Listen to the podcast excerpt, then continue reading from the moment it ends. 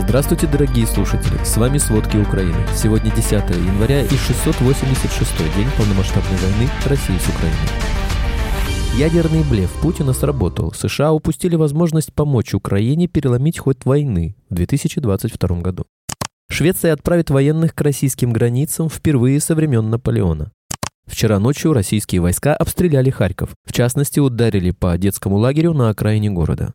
Иран разработал новый ударный беспилотник «Шахет-107» для войны России в Украине. Арестованных в Москве начали отправлять в другие регионы из-за переполненности тюрем. В Госдуме посоветовали россиянам самим убирать снег из-за нехватки дворников.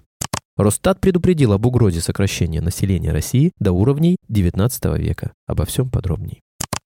В течение первого года войны в Украине Владимир Путин использовал угрозы ядерным оружием в адрес Запада. Несмотря на уверение Киева в том, что это всего лишь блеф, шантаж сработал. Автор книги Ярослав Трофимов, корреспондент Wall Street Journal, отмечает, что несколько раз США откладывали поставку Украине оружия, способного радикально изменить ход конфликта. Вводя войска в Украину, Путин предостерегал Запад от вмешательства и угрожал непредсказуемыми последствиями. Еще в мирное время он грозил использовать ядерное оружие, заявляя, что Россия готова применить его в ответ ответ на действия потенциального агрессора. С первых дней войны главным приоритетом администрации США было избежать прямой конфронтации с Россией, особенно ядерной. В этот период разрабатывался план контрнаступления, исходя из необходимости не пересекать красные линии Кремля. Зеленский и главком ВСУ Валерий Залужный настаивали на операции в Запорожской области с целью выйти к Азовскому морю и перерезать сухопутный мост в Крым, по которому снабжается российская армия. На тот момент в Украине оставалось лишь около 100 тысяч солдат. Залужный, по словам его помощников, попросил у США всего 90 гаубиц и боеприпасы, но американцы считали, что у ВСУ нет достаточного количества военнослужащих для крупномасштабной операции, и они настояли на освобождении Херсона. Момент был упущен, и Путин успел провести масштабную мобилизацию. Швеция, сохранившая нейтралитет более 200 лет, теперь намерена отправить 800 военных к границам России и Латвии для защиты своих границ и сдерживания возможного нападения со стороны России. Об этом заявил премьер-министр королевства Ульф Кристерсон, отметив, что сокращенный батальон Швеции присоединится к силам НАТО, возглавляемый Канадой, в Латвии. Что, возможно, произойдет уже в начале 25 года. Полк П-7 из южной части Швеции, недалеко от Лунда, будет направлен в Латвию для выполнения миссии с бронетехникой. Верховный командующий шведских вооруженных сил Микаэль Бюдин и министр гражданской обороны Карл Оскар Булин призвали граждан готовиться к угрозе войны и не полагаться на долгий период мира, который прослужил более 200 лет. Важно отметить, что с начала XIX века Швеция не участвовала в войнах с Россией, поддерживая нейтралитет с момента окончания русско-шведской войны в 1809 году. Разведка Великобритании проанализировала незапланированные случаи схождения боеприпасов над российской территорией и оккупированными городами, выявив возможные причины этих инцидентов. Постоянная тенденция России к подобным событиям объясняется недостаточной подготовкой и усталостью экипажей, что сказывается на эффективности тактических миссий. Например, 2 января российская авиация сбросила ракету в село Петропавловка Воронежской области, что было подтверждено Минобороны России. Кроме того, недавно авиабомба упала на оккупированный город Рубежное в Луганской области. Вчера ночью российские войска обстреляли Харьков, нанеся удар по детскому лагерю на окраине города, как сообщил мэр Харькова Игорь Терехов в Телеграм. К счастью, обошлось без пострадавших, поскольку лагерь был пуст. Атака произошла около 23.00 с территории Белгорода, откуда были запущены две ракеты С-300. В Запорожье разоблачили экс-милиционера, который сливал российской ФСБ локации оборонно-промышленных предприятий, противовоздушной обороны, а также подразделений и техники вооруженных сил Украины. Прокуратура сообщает, что подполковник милиции в отставке добровольно дал согласие представителям спецслужб ФСБ России в проведении подрывной деятельности против Украины. СБУ уточняет, что он занимал должность экс-заместителя начальника отдела областного управления МВД и в 2014 году уволился со службы. В сентябре 2023 года от своего куратора он получил поручение начать сбор разведданных о дислокации украинских защитников в регионе. С этой целью он ездил по Запорожью и его пригороду. Полученные сведения мужчина передавал через Телеграм. Его завербовали еще в начале полномасштабного вторжения, однако осенью 23 года он перешел в активный режим. Российские политики возобновили призывы к широкомасштабной наступательной операции в Харьковской области для создания буферной зоны с Белгородской областью. Об этом сообщает Институт изучения войны. Военные аналитики отметили, что это делается несмотря на вероятную неспособность российских военных провести операцию по захвату значительной территории в Харьковской области в ближайшей перспективе. Российские ультранационалисты регулярно призывали к подобной операции с лета 23 года на фоне широкого недовольства трансграничными рейдами проукраинских сил в Белгородскую область. Экс-командир роты батальона «Айдар» Евгений Дикий в интервью радио НВ констатировал, что в Крыму уже не осталось недосягаемых для Украины целей. В то же время Дикий не считает, что россияне будут меньше использовать Крым в обстрелах Украины, поскольку им нечем его заменить. Согласно отчету разведки Минобороны Британии, опубликованному во вторник 9 января, удар вооруженных сил Украины по аэродрому в Саках и Севастополю ухудшили покрытие российской противовоздушной обороны над Крымским полуостровом. Разведчики отметили, что это демонстрирует неэффективность российской противовоздушной обороны в попытках защитить ключевые военные объекты, несмотря на ее повышенную готовность. Иран разработал новый ударный беспилотник «Шахет-107» для войны России в Украине, который оснащен технологией поиска британских и американских РСЗО, сообщает телеканал Sky News со ссылкой на неназванный источник. Несколько единиц специально разработанного беспилотника могли быть предложены России в рамках сделки, которая оценивается на сумму более 2 миллионов долларов.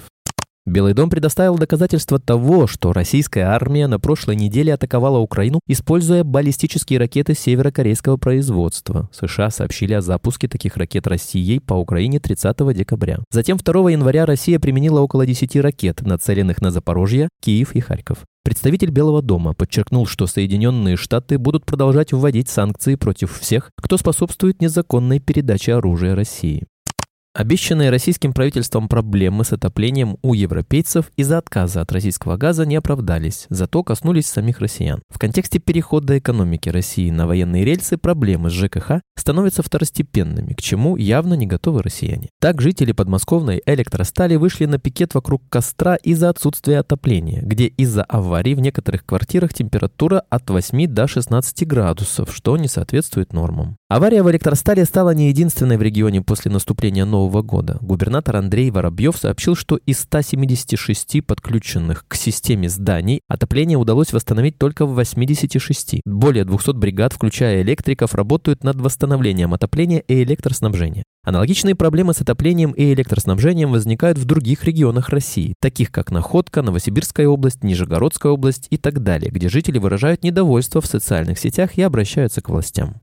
Проблемы ЖКХ наваливаются снежным комом. В России не хватает дворников для уборки снега в городах, поэтому россиянам нужно самим расчищать дворы от снежных завалов, заявила зампред Комитета Госдумы по строительству и ЖКХ Светлана Разворотнева. Жители городов, населенных пунктов могут брать в руки лопату в период активных снегопадов и помогать. Я считаю, это хорошее времяпровождение на свежем воздухе. Надо людей стимулировать, помогать друг другу, подсказывать им, чтобы не ленились, не сидели дома, а помогали дворникам в случае завалов, сказала Разворотнева в интервью парламентской газете. По ее словам, проблемы в сфере ЖКХ усиливает гигантский дефицит рабочих рук, в том числе из-за ухода многих кадров на войну в Украину и оборонные заводы. Также наблюдается отток мигрантов. Стоит и проблема с зарплатами в области ЖКХ, признала Разворотнева. От этого профессия дворника стала непрестижной. Многие ищут себе более легкого заработка, добавила депутат. Еще в начале 23 года Разворотнева сообщала о дефиците дворников в Москве, который достигал 50% в зависимости от района.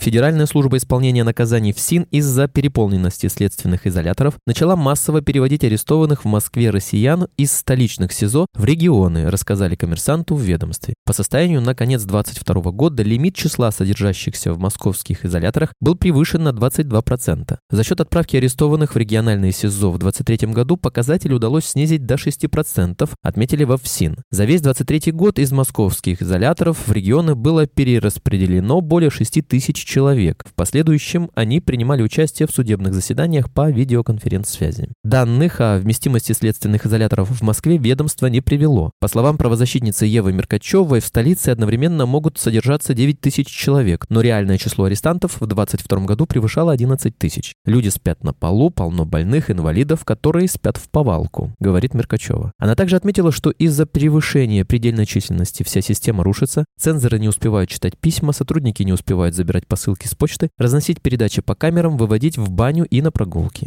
Одна из причин переполненности СИЗО в Москве – то, что суды практически не избирают в качестве меры пресечения домашний арест, пояснила уполномоченный по правам человека в Москве Татьяна Подтяева.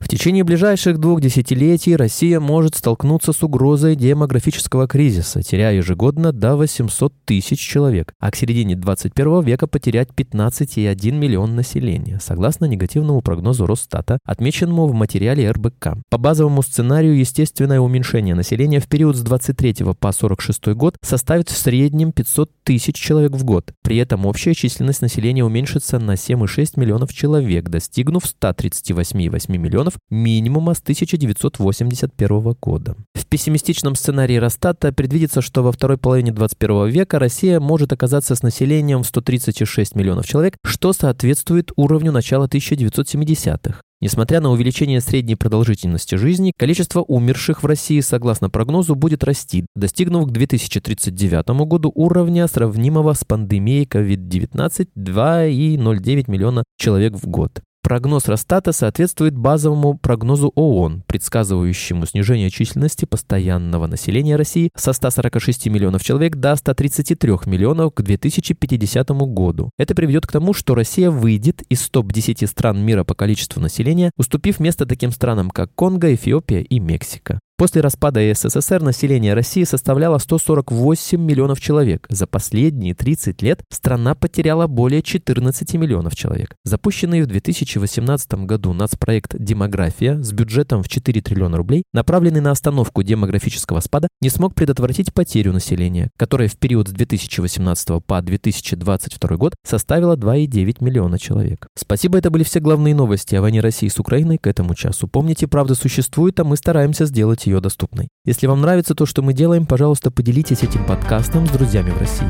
Также, если вы хотели бы помочь нам делать материалы еще более качественными, пожалуйста, оставляйте фидбэк. Это очень важно для нас и для распространения правдивой информации. До встречи.